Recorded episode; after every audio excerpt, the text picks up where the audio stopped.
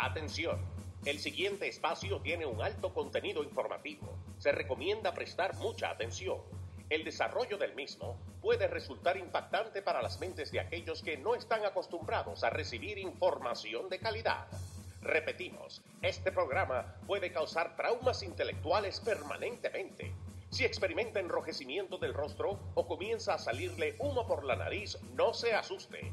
No es un efecto retrasado de la juca ni la hierba que se fumó. Es probablemente el humo de los plásticos de fábrica de su cerebro sin estrenar. No tema, pronto se le pasará. A continuación, Dando Fuete con Pedro el Filósofo.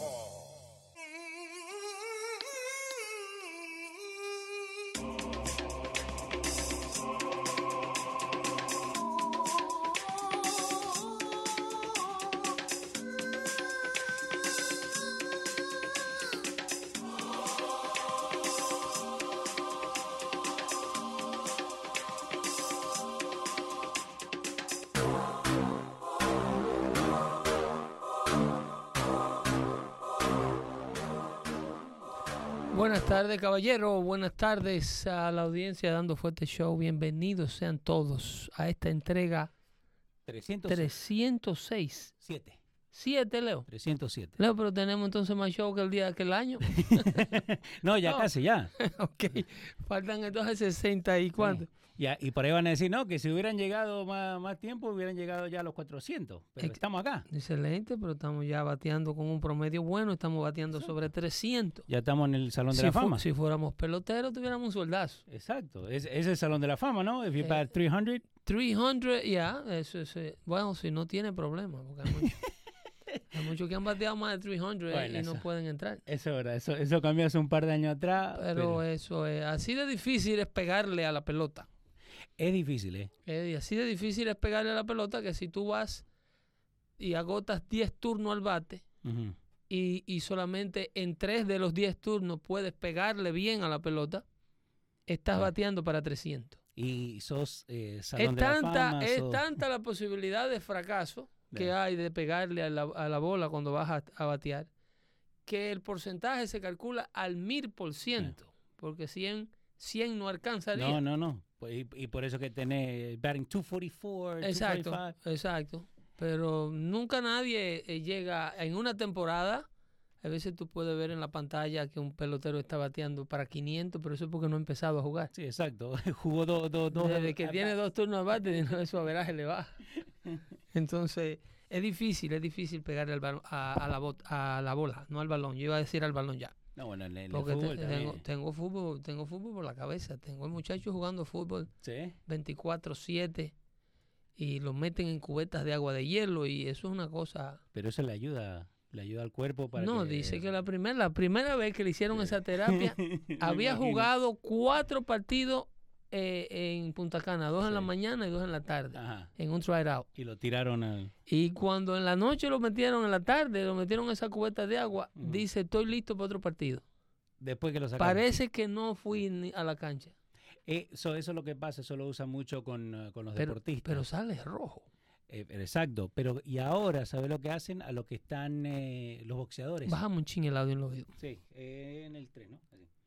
Eh, los boxeadores también tienen esa cosa, que los boxeadores eh, para poder rejuvenecerse no solamente usan el hielo, pero también como cryovac, donde se meten en un, parece un cocoon que también lo- los congela y, le- y les, ayuda, les y- ayuda con los músculos. y le disuelve todos esos moretones. Le- no, lo que hace es que eh, extrae los moretones, eh, hace mover la sangre para que entonces, porque al, al fre- al tener el cuerpo frío, tu sangre tiene que moverse para entonces hace mover ese, ese coágulo que se hizo por los moretones. Y, no hay ningún efecto secundario de eso. No puede causar una embolia rara esa... esa Bueno, por, por eso solamente lo hacen 15 minutos. No, no, die- no es que diez- lo... 10 minutos. 10 minutos, ok. Ahora lo bajaron, porque antes era 15. 10 minutos. Y antes también era con Epsom salt. No sé si alguna vez... sí, la sal de Epsom tiene muchas propiedades. Muchas propiedades. Acá tenés eh, a toda la gente FMR que está por ahí, a Juancito Garay, a, a Luis eh, Loja, toda la gente te está mandando saluditos. Eh, se los extrañó, buenas tardes. Bueno, yo primero le tengo que pedir perdón, la semana pasada nos Per- fuimos con la familia. Perdón, No, porque, hey, como, como se está poniendo la cosa, perdón. como se está poniendo la cosa, olvídate. Mira, las ah, familias tienen Mm. que llenar su arsenal emocional de buenos recuerdos ok. y buenos momentos. Las familias que no sacan tiempo para sí, las familias que no vacacionan, las familias que no comen juntos en la mesa, las familias que no intercambian anécdotas, las familias que no comparten una buena producción cinematográfica productiva juntos, es una familia que se divide fácilmente. Sí, es verdad. O sea, tienes que llenar ese arsenal emocional de los miembros de tu familia con buenas memorias, con memorias positivas.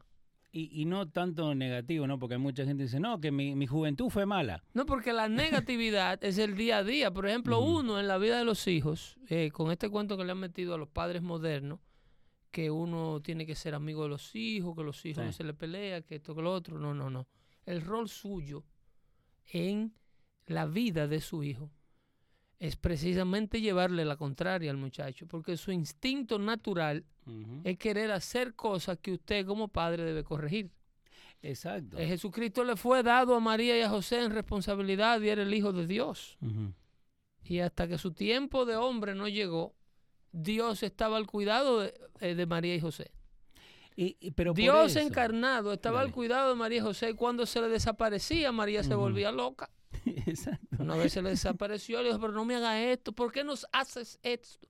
O sea, ella hablando con Jesucristo a sabienda de que eres ya, él sabe que eres Sí. una persona especial. Ya estás empezando quilombo entre familia porque Shelly Rodríguez le acaba de mandar un, un mensaje al esposo y dice, viste, hay que irse de vacaciones. No solamente eso, no solamente eso, pero hay que irse de vacaciones a disfrutar las vacaciones. Porque yo he visto familias en vacaciones que es preferible que se queden en la casa. Porque eh, una, cada quien está por su rumbo y cuando logran coincidir en, ya sea en la mesa del buffet del hotel, Sí. es como perro y gato. No, exacto. Que por qué me sacas el celular. Eso es No, cuando logran coincidir, coinciden en la habitación a dormir, en la mesa del buffet a comer, Y ni ahí, ¿eh? no pida ¿ok? más. Y luego se separan, uno coge para la piscina, el otro para la playa, el otro sabrá Dios para dónde. Exacto. Y cuando están juntos en la mesa del buffet, cada quien está en su teléfono o si no peleando.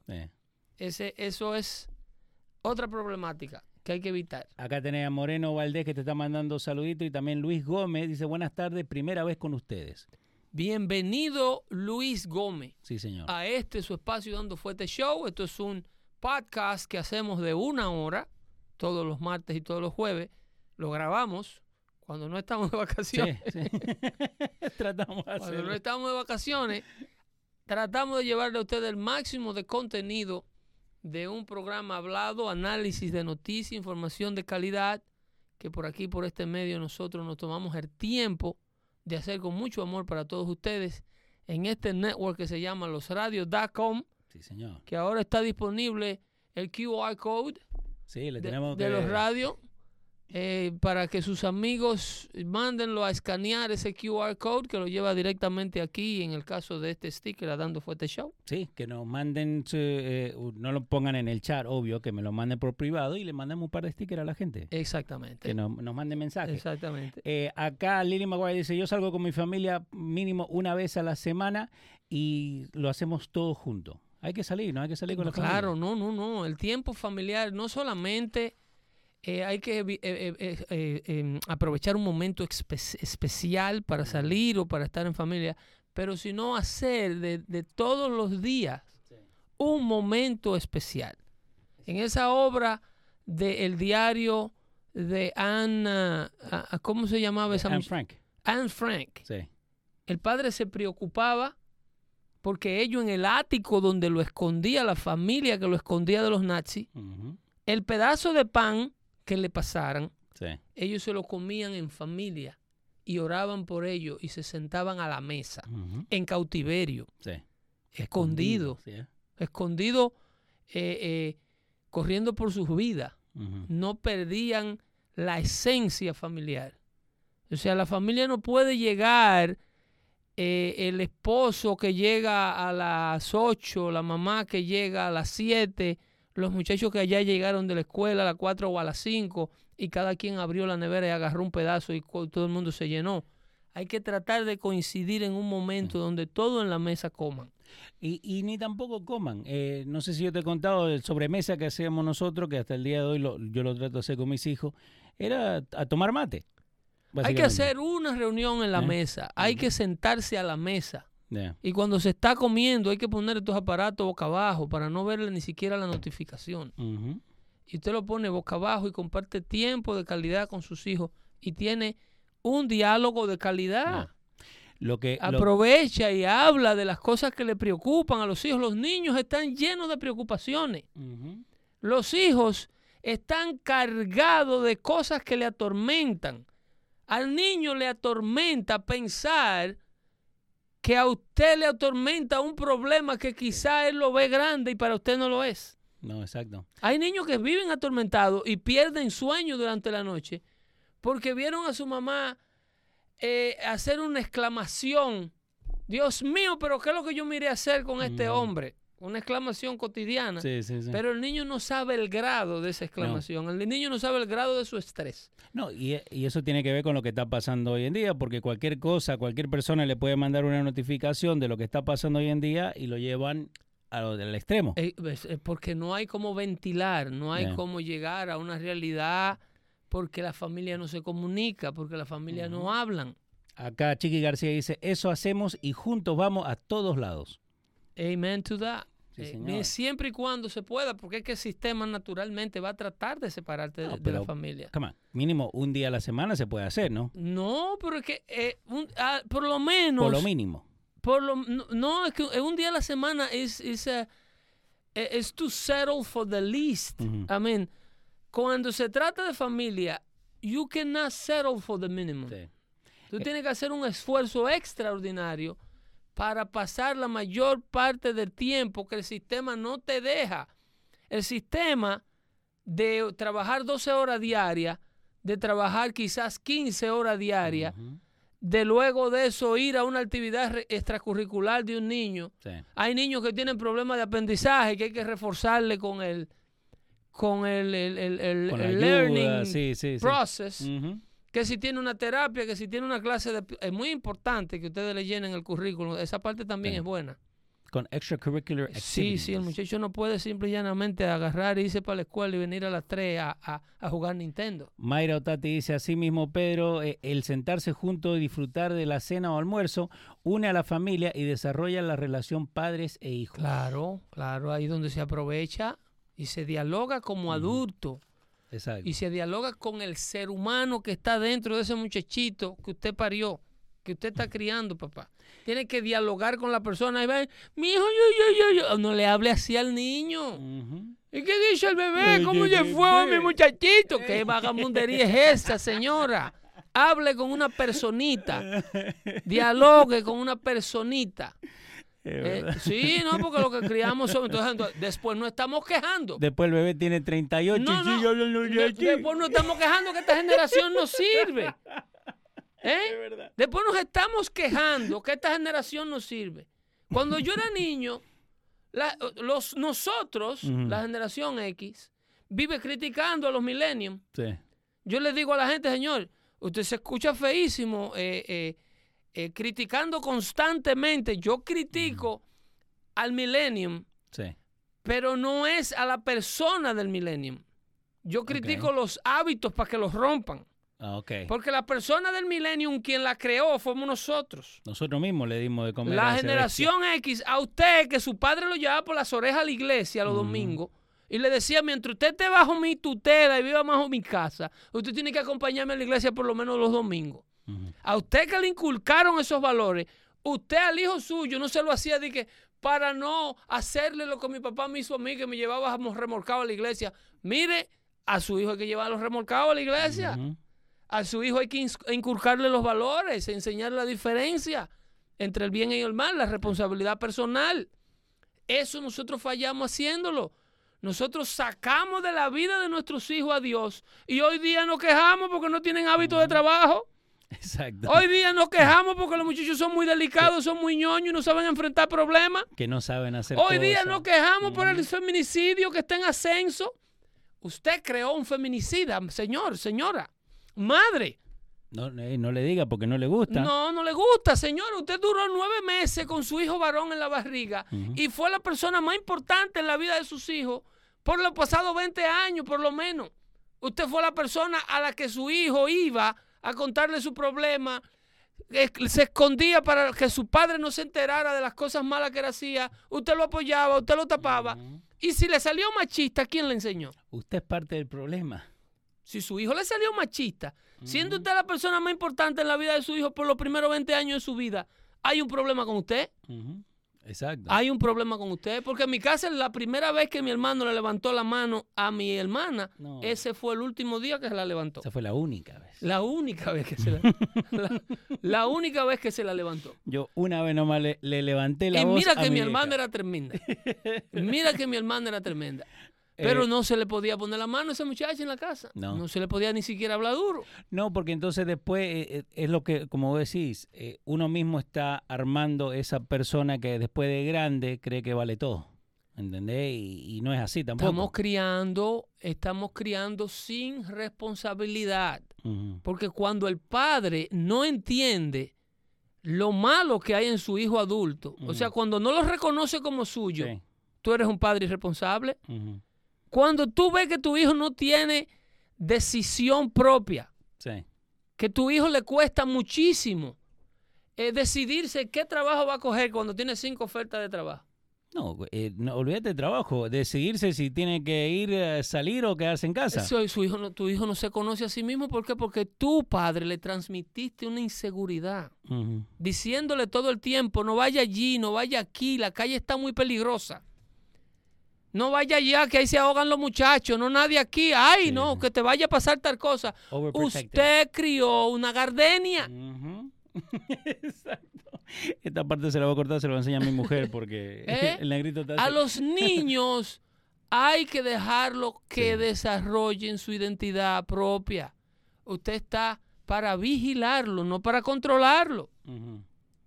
Pero entonces, nosotros de, de- de una manera cómoda nos sentamos en un pedestal a criticar las nuevas generaciones y los, todo lo malo que ellos están haciendo, cuando en realidad es el producto nuestro, generación X, padre de 40, padre de 50, padre de 60. Usted está responsable por haber criado la parte parásita de la generación de estos milenios que le tienen miedo a la vida.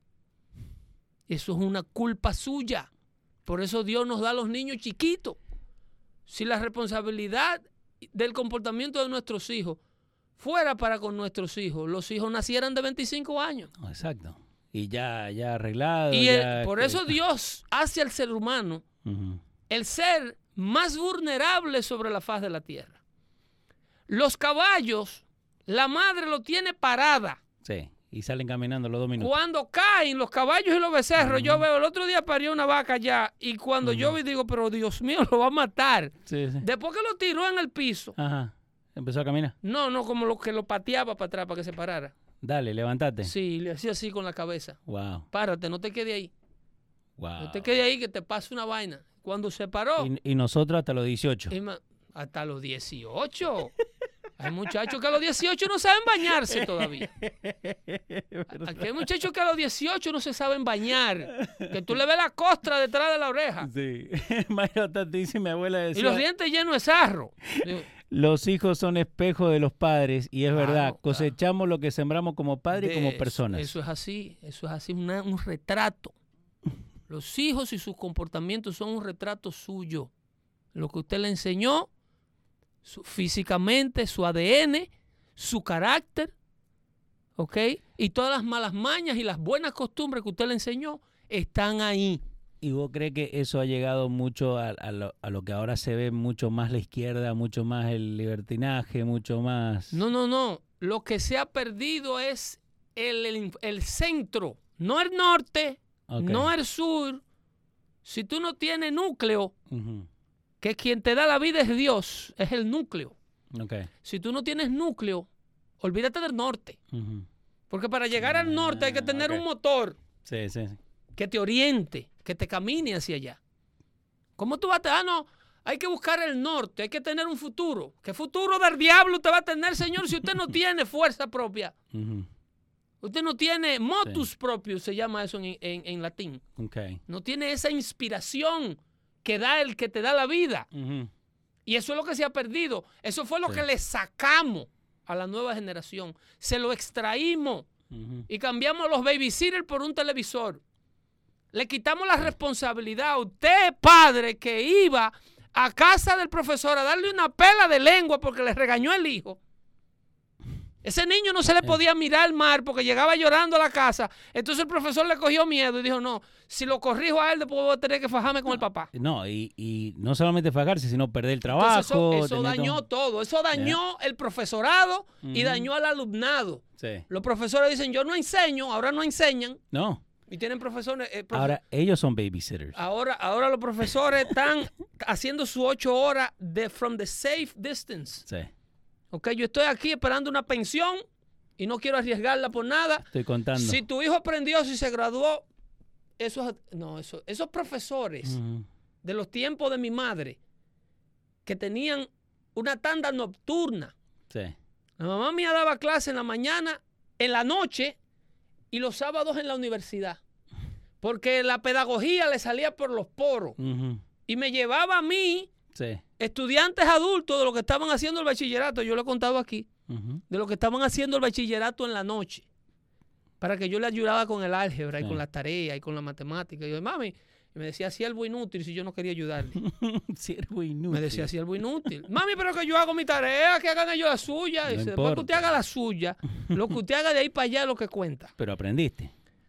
No solamente a hacer matemática, aprendí a trabajar. Aprendí a dejar de pensar en mí para pensar en los demás un poquito. ¿Entiendes? Esa es, esa es la mayor enseñanza y eso no lo dan los currículos, los No. libros.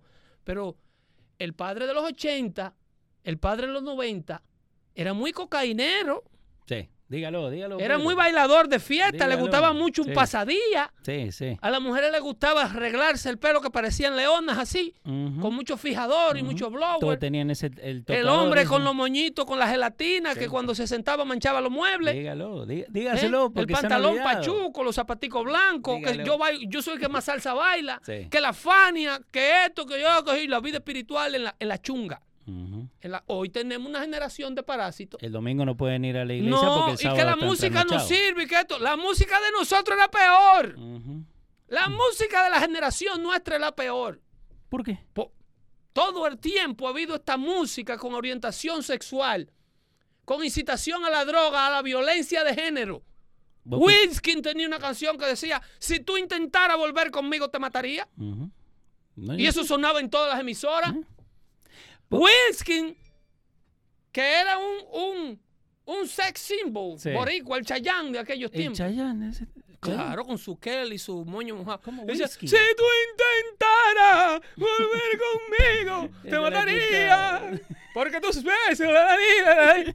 Eh, Eso era un plagio, by the way, de un cantante italiano. Ajá. Sí, que, porque plagiaban todas las músicas. Ajá. Entonces, usted le está echando la culpa a su producto. Mire, su producto no sirve porque la caja estaba rota. Eh, pero, ok, so, pero vos escuchaste lo que yo estaba eh, eh, debatiendo esta mañana, ¿no? Lo, No. que yo, lo que yo estaba debatiendo, lo no que yo estaba diciendo. nada del show de usted esta mañana. ¿No, en serio? ¿No? eh, a lo último me a, lo que, sintonicé. a lo que ellos dicen, ¿no? Por la mañana en el show de Hino contigo, ellos estaban diciendo, no, que, que hoy las cosas están peores que antes. Y yo todo lo que yo he leído, lo que, he- Sí, lo están que he peores. visto, Sí. Sí, pero yo creo que en, en ese tiempo, ¿no? Antes, también pasaban muchas cosas, nada más que la, eh, the news no lo cubrían, la información no, no pasaba. Leo, ¿qué pasa con una deuda? ¿Qué que- pasa con eso? Con, un- Hay que pagarla. con una deuda que tú adquieres, con el paso del tiempo, ¿se pone peor o se pone mejor? Se pone peor. La deuda acumula intereses, se pone peor. Tu incapacidad de pagarla aumenta, Ok. ¿ok? La deuda que nosotros teníamos como, como hijos de nuestros padres, nosotros no la pagamos. Nosotros adquirimos unas deudas con nuestros padres. Nuestros padres nos enseñaron valores cristianos, nosotros los votamos. Esa es la deuda. Nosotros, Wow. nuestros padres nos enseñaron el valor del trabajo. Sí. Y nosotros a nuestros hijos lo que le enseñamos fue el valor de la ganade- de la de, de la de la vagancia. De la vagabundería. de la vagabundería. ¿Entiendes? Sí. A nuestros hijos nosotros le permitimos el ocio, le permitimos pensar, hacer cosas y querer adquirir cosas que están por encima de su nivel. Yo quería un caballo de paso fino. Y mi papá me, el encargado de mi papá me decía, si lo compra, tu papá te le va a poner dos sacos de cacao de que lo traiga. Porque aquí no hay caballo de paso fino. Exacto. ¿Tú estás viendo el tablo? No, Los caballos de aquí son para cargar. Exacto. Si Son para tú- trabajar. Si tú traes uno, te lo van a poner a cargar. Así que no, metas, no, No tu no te metas tu chelito en eso. No metas, pero a los niños de ahora no. No, no. Los niños de ahora nosotros decíamos, yo quiero que él tenga todo lo que yo no tuve. ¿Mm? El niño de hoy no sabe lo que, Que no pase los trabajos que yo pasé. Exacto. Entonces usted crió un manganzón que cree que es rico Sí. Porque está boca arriba en una cama, usted comprándole tenis de 300 dólares y eres un pobre diablo. ¿Por qué? Porque usted es una pobre diabla que tiene que trabajar para Ah. vivir. Y si no trabaja, no come. La echan del apartamento. Tres trabajos para Ent- que el nene esté en casa. ¿Entiende? Usted, entonces usted crió esa vaina. Usted crió esa vaina y usted renunció a todos los valores que le dio su padre, que le dio su madre, cuando vivió vida de necesidad y cuando le enseñó a usted el porqué de las cosas. Cómo se adquirían las cosas de la buena manera. Eh, acá Olga Lucía Gri, Gri- Gi- no, Grijalva dice, tus padres deben sentirse orgullosos de usted. Eh, ¿Vos crees que hay muchos padres que dicen que se sienten orgullosos, pero deep down inside se dan cuenta que no, este es un vago? El padre solamente puede sentirse orgulloso si ve en el hijo a él superado. Ok. Un padre no puede sentirse orgulloso de un hijo que en lugar de irle a llevar, lo que hace es traerle. Yo me senté una vez con el hijo mío y le dije, mira, cuando yo llegué a este país, yo no tenía el inglés que tú tienes. Cuando yo tenía tu edad, ya yo ten- tenía a ti y a tu hermana. Cuando yo tenía tu edad, eso fue después de hombre, después Sí, que sí, hizo sí. el bachelor. Ok. Digo, cuando yo tenía tu edad, tu hermana y tú tomaban vacaciones mínimo dos veces al año, fuera del país, porque aquí hay americanos que no han sacado pasaporte nunca. ¿eh? No, no. No lo han sacado nunca. Yo no hablaba el inglés que tú hablas, Sí. yo no tenía la carrera que tú tienes, yo no era ciudadano de este país, y en lugar de yo quitarle a mis padres, le daba. Ok. A tu edad, ¿eh? No Sí. te lo encuentres grande, Sí. a tu edad. A, a- a mí tú no me vas a llenar los ojos con, comprar, con que compraste un Cadillac. De frente. No, no, no. Para tú superarme a mí, tú vas a tener que hacer mucho más de lo que estás haciendo. ¿Te has superado? Bueno, yo espero en Dios que he's, he's- he's in the path to it. Va, va por buen camino. Por lo menos yo no tengo que mantener a mi hijo. Muy bien. Mi hijo tiene una carrera. Mi hijo está descubriéndose a sí mismo en una vida de trabajo. Está entendiendo que el trabajo es el, el único camino al éxito. Tiene grandes ambiciones. Yo estoy muy orgulloso de, de- de mi hijo. Eh, eh, no quisiera, no me gusta hablar mucho Sí, sí. ni darle mucho bombo No, a no, lo- porque, porque hay- que, hay que decir la verdad, no hay mucha gente que, que tapa el, el dedo con eh, el sol con un dedo. Pero el que me "No". confronte a mí por las cosas que yo digo, Sí. yo puedo encontrar un, yo puedo, puedo encontrar el respaldo con el ejemplo de mi vida sobre las cosas que yo hablo. Y vos crees que, que a lo que estamos llegando, ¿no? Porque cada vez parece que las cosas están empeorando, eh, pero vos crees que eso se puede arreglar, que una persona o va a estar toda su vida diciendo, no, que esto, the, the world is against me, porque eso es lo primero que te dicen, ¿no? Que el mundo está en contra de ellos. ¿Vos crees que eso se puede arreglar? Las Dale. cosas siempre están, estarán peor para un sector, para un grupo. Yo hago a dando fuerte show para que usted se monte en la guagua de lo que se van a salvar. Yo no hago a dando fuerte show para salvar a la humanidad. La humanidad no se va a salvar entera. ok, E inclusive la Biblia lo dice, los perdidos serán Sí. como las arenas del mar. El, el show que yo hago es para despertar conciencia y para despertar conciencia hay, adquir- hay que adquirir responsabilidad personal. Si, tú no- si usted no entiende lo que por generaciones usted ha estado haciendo mal, usted no va a poder superar ni el error suyo Sí. ni el de sus hijos. Aquí hay gente que prefieren manejar un BMW Sí. Y vivir en el Bronx. Y siguen viviendo. Y lo parquean abajo y le acuestan una oreja así, para los lados, para que no se la lleven. Los otros que le pasan en doble parking Sí, por el sí, lado. Los camiones. Le acuestan una oreja le suben dos gomas arriba una acera. ¿Ok? Y ellos pagan 1.500 pesos de carro. Al mes. Sí. Por- pero pagan 800 de renta. Si acaso, si no la están cogiendo da. No, por eso, que no, que la abuela tenía No sé. grandfather. Tienen las prioridades cruzadas. Son como. Superman, que es el único que se ve bonito con los pantaloncillos por arriba de los pantalones. Los pantaloncillos van primero. Exacto. Usted tiene que primero buscar un buen hábitat para usted y para lo suyo. Usted no puede vivir en un lugar donde usted tenga que matarse a los machetazos por un parking space cuando nieva, cuando neva, Dígalo. ¿ok? Y pretender que usted va a criar o usted va a hacer algo bueno a sus hijos. No, no. Bájele al pagaré del carro. Bájele a los accesorios que usted le compra al carro, porque lo primero que hacen es sacarle los cuatro aros de fábrica que trajo un carro de 40 mil dólares, 60 mil dólares y arrumbarlo en una esquina Exacto. para meterle 7, 8 mil dólares de aro chino. Sí, sí. Que de que el carro cae en dos hoyos, está jalando por un lado, un carro nuevo. De, de aluminio barato. ¿Entiendes? Encima de que no, eso es idolatría. Todo lo que te distrae a ti del foco de las cosas que tú debes hacer, las cosas que tú debes de Sí. hacer como ser humano, son las cosas que Dios te indica hacer. Y todo lo que te distrae de hacer lo que Dios quiere que tú hagas, se convierte en una idolatría. Si tú le prestas más atención a tu carro que a tu núcleo familiar, tú estás idolatrando al carro. Ah, Préndele dos velas. ok. Préndele dos velas porque lo es- es- es- tu carro es tu Dios. ¿Y, y esa gente que sale todos los fines El- de semana están idolatrando eso. No, el- ahora, ahora llega el verano. sí, oh no, ahora. Ahí llega el verano. Ahora hay gente que su Dios, Ujú. porque eh, eh, la idolatría ocupa el lugar de Dios. Dios debe ser el primer lugar en tu vida. Dios y como consecuencia las cosas que a Él le gustan. Ujú. las cosas que Él te ordena hacer. El cuidado de la familia, los valores de la familia, tus cuidados personales, tus valores personales. Tú todo eso lo pones en segundo plano. Porque ahora llega el verano. No, el ah, primer plano, Sí. e- en el caso de mi comunidad dominicana, es el softball. Sí.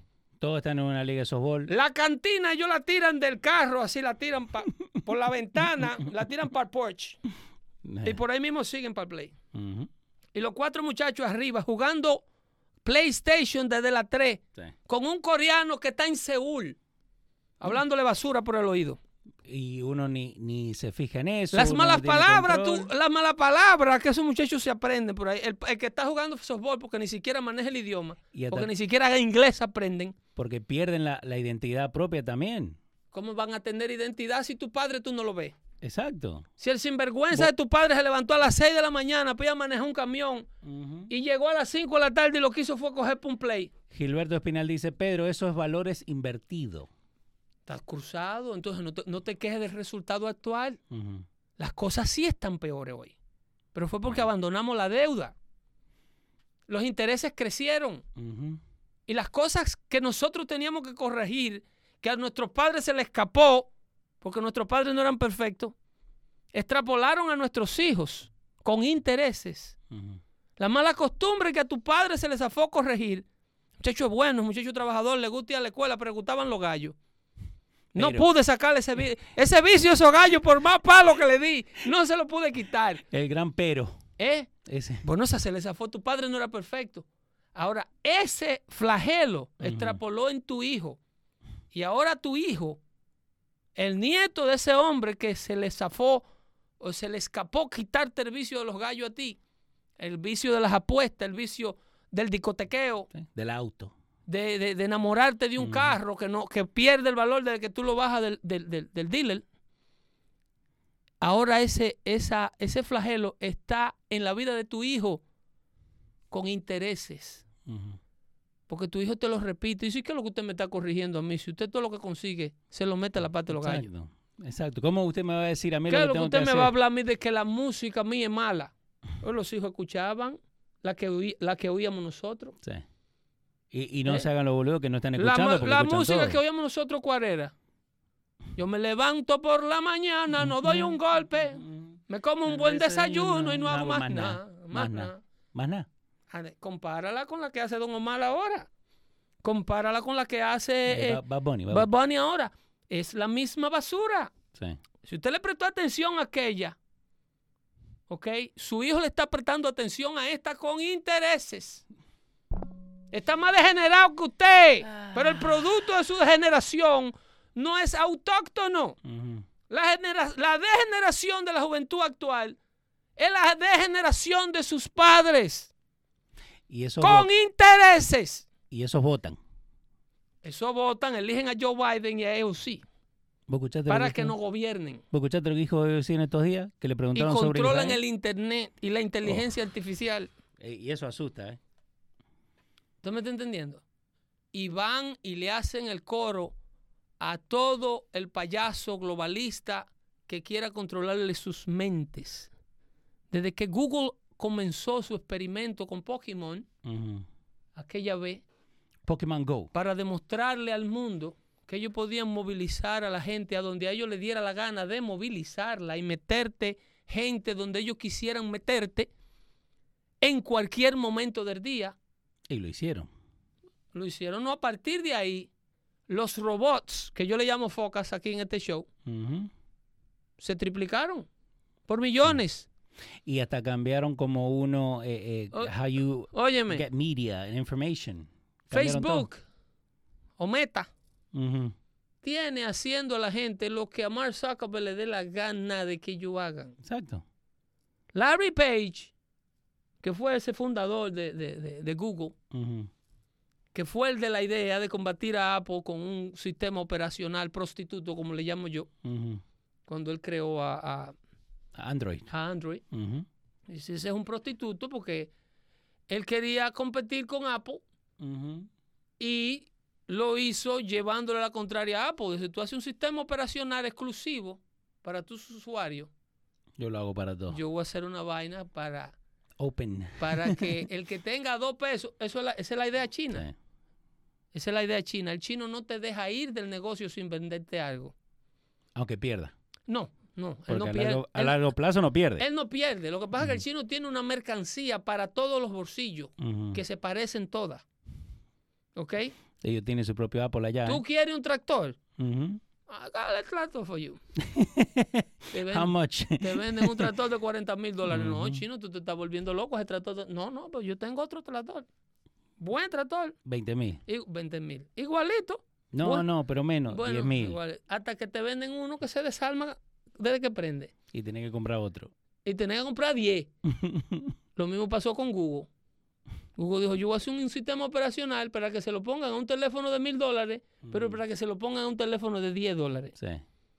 El asunto es traer todos los consumidores de teléfonos inteligentes a mí. Y lo están haciendo. Lo están haciendo, no, se burlaron del mundo. Se burlaron del mundo. El sistema operacional Android, a pesar de que no es el más prefer- no es más preferable que Apple, o sea, ellos no le ganan más al sistema que venden, porque Apple te- le gana al dispositivo y te le gana al Sí. sistema operacional. Pero ellos tienen al mundo controlado porque eh, eh, su consumo va de punta a punta del planeta. Sí. Hay lugares en la Tierra donde no ha entrado nunca un iPhone. No. No, pero por eso te digo. en porque- Mozambique, en esos sitios No. por ahí, Zimbabue, esos sitios por ahí, los Apple, los, los- yo creo que el iOS ni funciona. No. ¿Entiendes? No, no, por acá, acá nomás eh, que, que está la balanza más para Apple que Android, pero en el no mundo. donde está la clase consumista, en Ah. Occidente, Ujú. donde te pueden dar 1.200 dólares por un jodido teléfono. Ahí es donde eh, Apple hace su agosto y es la- una de las compañías más profitable del mundo. Porque no necesita vender 100 teléfonos para hacer 100 millones de dólares. Ya. ¿Entiendes? Eh, eh, Android necesita vender volumen. Pero iOS y Apple no. Apple Sí. con, mm, con... Vendí 100 teléfonos y hice todo lo cuarto del mundo. Dice Apple. No, exacto. No, eh, so, y, y eso es lo que pasa con mucho de esta gente que tienen lo- el, el Android, saben cómo usarlo, pero dejan que el Android mismo le diga lo que tienen que hacer. O dejan que la misma notificación Porque le la idea era esa. Of course. La Ahí idea- donde gana. La idea era convertirte en un robot. La inteligencia artificial, esa de la que están asustados hoy, que a mí me duele la lengua de decirle a ustedes. Ujú. ¿Tú te acuerdas aquel famoso show de yo, de esa gente ven las imágenes que captan sus cámaras de seguridad en su casa. Ese cuento de que, de que usted baja una aplicación para ver la cámara suya remotamente de su casa en Santo Domingo o de su casa en, en la playa o de su propia casa donde usted vive mientras usted en el trabajo. Esas imágenes no las está viendo usted solo. No, tiene que ir a un servidor y Eso pasa por un server. Exacto. Ese server, ¿quién le garantiza a usted que usted es el único que está viendo esa imagen de que con su password? Sí, password protected. no, no, encrypted, dice. Exacto. Encrypted. Sí. Ey, no, no crean que, que lo, lo que manda en WhatsApp, usted es el único que lo está viendo tampoco. Encrypted, dicen ellos que está esa conversación. Lo que usted no quiere que se sepa, no lo hable en un, so- un medio social. Y punto. Sí, señor. Porque no, si no se sabe al instante, se sabrá eventualmente. Ahí acaba de decir Elon Musk que Twitter, tú que me preguntabas tanto, porque yo no rescato la página que yo tenía, que tenía tantos seguidores. ¿No te, no te dieron? ¿eh? ¿No te la han devuelto? Twitter tuvo siempre en manos de las agencias de inteligencia de los Estados Unidos, dicho por su dueño. Yeah. Eso no lo está diciendo Pedro el filósofo. Twitter le mandaba un copy-paste de todo lo que usted escribía en esa página a la CIA, a la Agencia de Seguridad Nacional, al FBI. Todo. Es una copia de la pantalla de su teléfono, la estaban viendo en Washington. Todo lo que usted tuitea, porque yo todavía no creo que eso está limpio. Porque cuando Washington le echa mano a un pedazo del sector privado tan grande, yo dudo mucho que ellos lo suelten otra vez. No.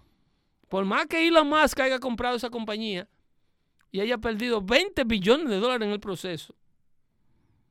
Pedro, no Eh. perdió 20 billones. No, yo Pero pero eso- eso, es números- libros, eso es lo que los libros dicen. Sí, pero eso para que después le den un subsidio. y para que lo dejen quieto. Exacto. Y para que lo dejen quieto, hacer los cambios que quiere hacer. Porque mientras se- porque aquí hay que pintarse de víctima. Of course. Es la mentalidad tercermundista que hay que adquirir para sobrevivir en la nueva América. Hay que ser una víctima. Porque las víctimas son las que tienen los derechos a hacer las cosas malas sin que nadie se meta con ellos. En la nueva América, cuando una palvada de tigres se mete a una farmacia CVS o Walgreens y la destruyen y se roban todo lo que hay dentro, ¿tú sabes quién es la víctima? ¿Quién es el, el Eh, dueño? no, esos muchachos, ah, esos lo mismo que fueron a robar. los vándalos, no. que el sistema lo ha empujado a hacer eso. Come on. Un sistema, do- co- te voy a decir como lo dicen ellos en inglés. That's the system of those who have and those who have not. Ah, sí, ese, ese, Ese es el cliché. que todos la usan, ¿eh? es, el, es, el- es el la, la firma de todo. ¿eh? Ese es- eh, todos los analistas de CNN así que te hablan. Sí. ¿eh? Those who have and those who have not are sick and tired of seeing people with so much white privilege. ¿Mm? Let's go Entonces, and loot. Tienen licencia to go loot. Eh, Y las víctimas son ellos. Mira, haciendo esos pobres muchachos, haciéndole un récord criminal ahora a esos muchachos. Unfairly. No es imposible, no se lo podemos dar a un juez que le cante un- una pena, que le dañe su récord por robar. No, pero robó menos de mil dólares. No, menos mil dólares. Menos de y- mil, sí, sí. y no fue un crimen violento. Y, en. Chicago el fin de semana robaron como 400 personas, se robaron todo el Walmart. Un ladrón, por eso que van en grupo, Exacto. para que no se pueda determinar una cifra del valor de lo que se robó cada cual. No, y dicen, Eso we, es- todo esto es we are, planificado. we are looking into it. Eh, todo esto es planificado. Hay que ser víctima para que te den la razón por las cosas mal hechas en la Nueva América. Wow. Las víctimas son los delincuentes, los vándalos, los que no respetan la propiedad, la propiedad privada, los que no respetan la ley, los que no respetan la autoridad. Para el sistema que está controlando, para este gobierno súper corrupto que corre América, las víctimas son los delincuentes. El victimario es el dueño de propiedad, el dueño de cosas, la clase productiva, es el victimario. Usted es el que quiere que ese hombre le trabaje por 20 dólares la hora. Es culpa tuya. Eso es culpa tuya, tú lo estás reventando. Tú no ves la casa que tú tienes en la playa. Y tú le dices, no, pero era que yo me levantaba a las 5 de la mañana y me iba para la universidad a estudiar mientras él se iba a bailar de noche. No me importa. No, no, no. You are a greedy person. Those who have and those who have not. ¿Entiendes? Tú quieres acumular mucho wealth y quieres muchas cosas para ti. ¿Para qué tú quieres una propiedad con un acre de tierra? Porque Si en. Manhattan hay gente que vive en un apartamento de una habitación con tres niños. Porque trabajé. Bueno, yo estudiaba medicina mientras usted le estudiaba la narguita a la vecina de al lado que la preñó estando usted casado y ella le puso una manutención y su vida se le fue a pique, su sueldo no le alcanzó para nada, te tuviste que salir de la escuela para ponerte a trabajar un trabajito de Sí. día y otro part-time de tarde para poder pagar la renta y la manutención que le- la otra que preñaste. No es culpa mía de, de your, your mistakes. Eh, No que el dinero que a mí, óyeme, el dinero que a mí me sobraba yo lo ahorraba y lo crecía, el tuyo tú lo jugabas y te lo bebías y lo compraba de carro y de aro. Eso de 7 mil dólares en la esquina. entonces no, pero los, los que corren la nueva América, los que quieren destruir América, los que quieren destruir el mundo, Leo, los que quieren destruir el Verdad. mundo, porque esto es global. A la República Dominicana le imponen el país más empobrecido del mundo. Y si no hace, la comunidad internacional tiene a la República Dominicana con un puñal en la garganta. Si tú no le permites a los haitianos hacer y deshacer en tu territorio para amortiguar la pobreza de ellos que nosotros los colonialistas le creamos. Toda la pobreza que creó Francia en Haití, devastando ese sector del mundo, llevándole hasta los árboles, Ay, Todo se lleva. ¿ok?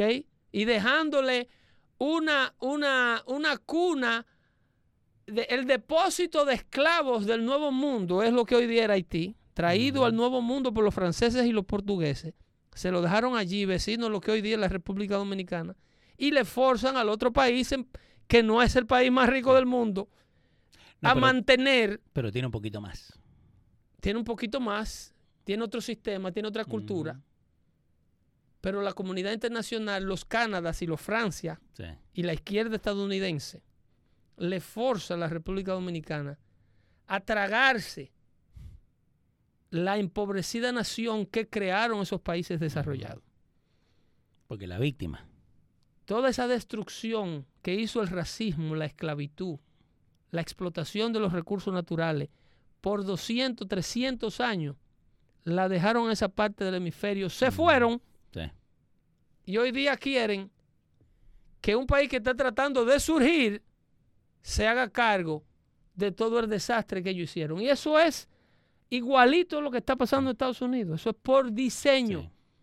Un haitiano ahora mismo en la República Dominicana hay que darle atención médica si se enferma. Sin preguntarle ni por la fe de bautismo.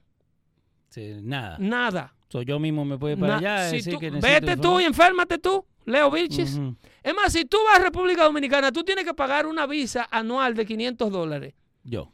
para estar allá. Porque no te la dan por más de 500 dólares mientras tú estás en el proceso de, supuestamente de transición. Ok. Tienes que todos los años. En la República Dominicana ahora mismo hay internacionales varados, españoles, italianos, alemanes, que viven allá porque tienen sus intereses allá. Sí. Y tienen más de 15, 20 años en el país renovando esa visa mensual y los papeles, uno le pide 70 mil, el otro 80, el otro 100. Y en ese proceso no. Y la gente con sus capitales sembrados, Y la gente que viene En- del otro lado. no el haitiano, el haitiano, Wow. eh, en cuestión de tres años, si consigue par de chelitos, tiene cédula y no necesita tenerla, porque tiene más derechos que los mismos dominicanos. Un, dominica- un haitiano te acusa a ti de no darle sus prestaciones laborales ahora mismo. La gente habla disparate, como Jorge Ramos, Bueno. que va allá y hace un reportaje de cinco minutos y pinta al país como el país más racista del mundo. Que lo compare con su México. Que en México para tú no comprar, mira, en México para tú comprar cinco, en una cuarta tierra, Sí. tiene que tener un socio mexicano que sea dueño del 51%. Pero eso no te lo dice. En México para tú tener un cargo en el ejército mexicano. Tú tienes que tener jus sanguini, ¿Qué sanguíneo? nacer en el territorio mexicano y tener descendencia de un mexicano previo. Ah, O sea, tú, que no, o- tú no puedes nacer en mexicano, hijo de dos italianos y querer ser un oficial de la Armada Mexicana. Eso no lo sabía. No. Wow. México es de los mexicanos. Y Jorge Ramos va a República Dominicana a decirle a los dominicanos racistas, al melting pot de la América, donde la nacionalidad dominicana no tiene rostro. La muñeca nacional dominicana no tiene rostro porque el dominicano se parece a todo el mundo. Verdad. El dominicano parece payaso. árabe, el dominicano parece Sí. gringo, como en el caso de mi papá. Sí. El dominicano parece eh, eh, eh, africano. El dominicano parece taíno. El dominicano parece hindú. El dominicano tiene todas las características de la raza mundial porque fue el melting pot de Latinoamérica. Toda Latinoamérica se fundó desde lo que hoy día es República Dominicana. ¿Ok? Es Hernán Cortés, que colonizó a México, era de Moca. De Moca. Era vivir en República Dominicana, criaba Cortés. puerco allá. Cortés era de Moca. Claro. Esa no, tampoco O sea, era, era, era europeo, pero Sí, sí. radicado en, en No, no, que- pero, pero pasó por República Dominicana. radicado en Dominicana. Sí. Desde Dominicana fue que lanzó su expedición, no de. Dominicana, desde la. Hispaniola, porque eso no era Sí, de la- dominicana de la todavía, isla. Para hablar correctamente. Ujú. Ok, desde la Hispaniola. Sí. Eh, todo, todo. eh, lo mismo pasa con el libertador de Cuba, Máximo Gómez. Ese sí era dominicano, nacido en Dominicana, de Baní.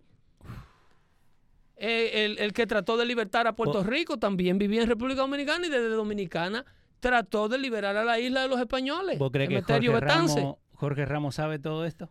Jorge Ramos lo que sabe es explotar la ignorancia latinoamericana. Ahí sí tiene un doctorado. Se Sí, cuida señor. mucho que se acabó el tiempo, señores. Nos vemos el próximo jueves en otra edición de Dando Fuerte Show. La edición 308 Ocho. la vamos a hacer el próximo jueves desde aquí, de este network.